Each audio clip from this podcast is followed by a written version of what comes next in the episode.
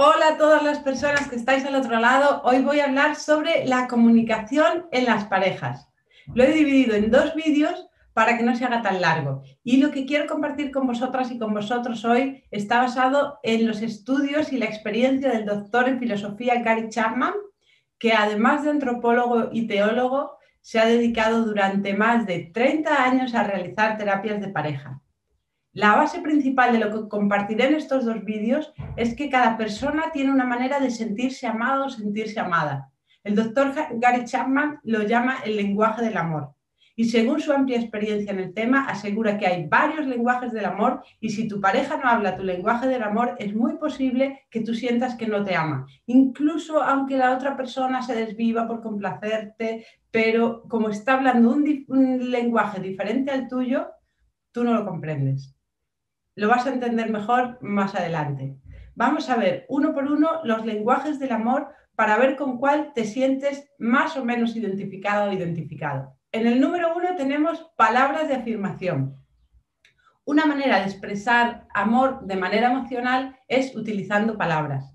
Los cumplidos verbales o las palabras de aprecio son poderosos comunicadores de amor y se expresan mejor de manera directa y sencilla. Por ejemplo, estás guapísima, guapísimo, me gusta que seas puntual, gracias por lo que sea, mm, siempre me haces reír, me gusta pasar tiempo contigo, etc. Los cumplidos verbales siempre son motivadores, pero si eres una de esas personas cuyo lenguaje del amor son las palabras de afirmación, quiere decir que te gusta escuchar cosas bonitas y positivas de tu pareja.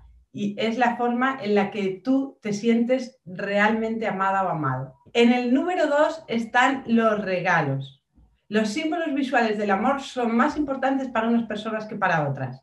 Y para las personas cuyo lenguaje del amor son los regalos, esta es su forma de sentirse amada o amado. Y puede que su pareja se desviva por decirle cosas bonitas, pero a ella o a él le parecen solo palabrería si no van acompañadas de un regalo, porque su forma en la que ha aprendido a sentirse amada o amado es recibiendo regalos. Así que, si eres consciente que este es tu lenguaje del amor o el de tu pareja, no esperes una ocasión mm, especial para hacerle regalos.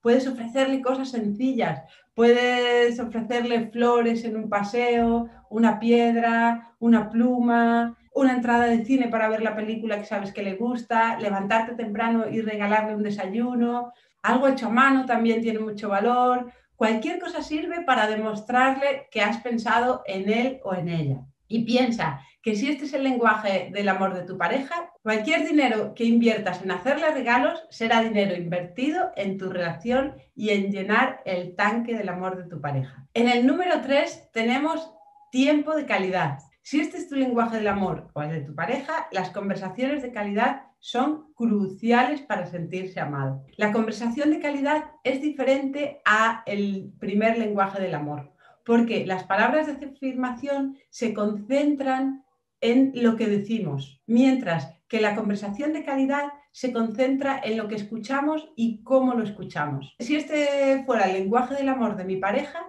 lo escucharía comprensivamente y mirándole a los ojos. Las conversaciones de calidad son muy enriquecedoras para ambos. Es un diálogo comprensivo donde los dos expresáis vuestras experiencias, pensamientos, sentimientos y deseos en un contexto amistoso. Cuando alguien se queja que su pareja no conversa, no quiere decir que no diga ni una sola palabra, sino que rara vez participa en un diálogo comprensivo.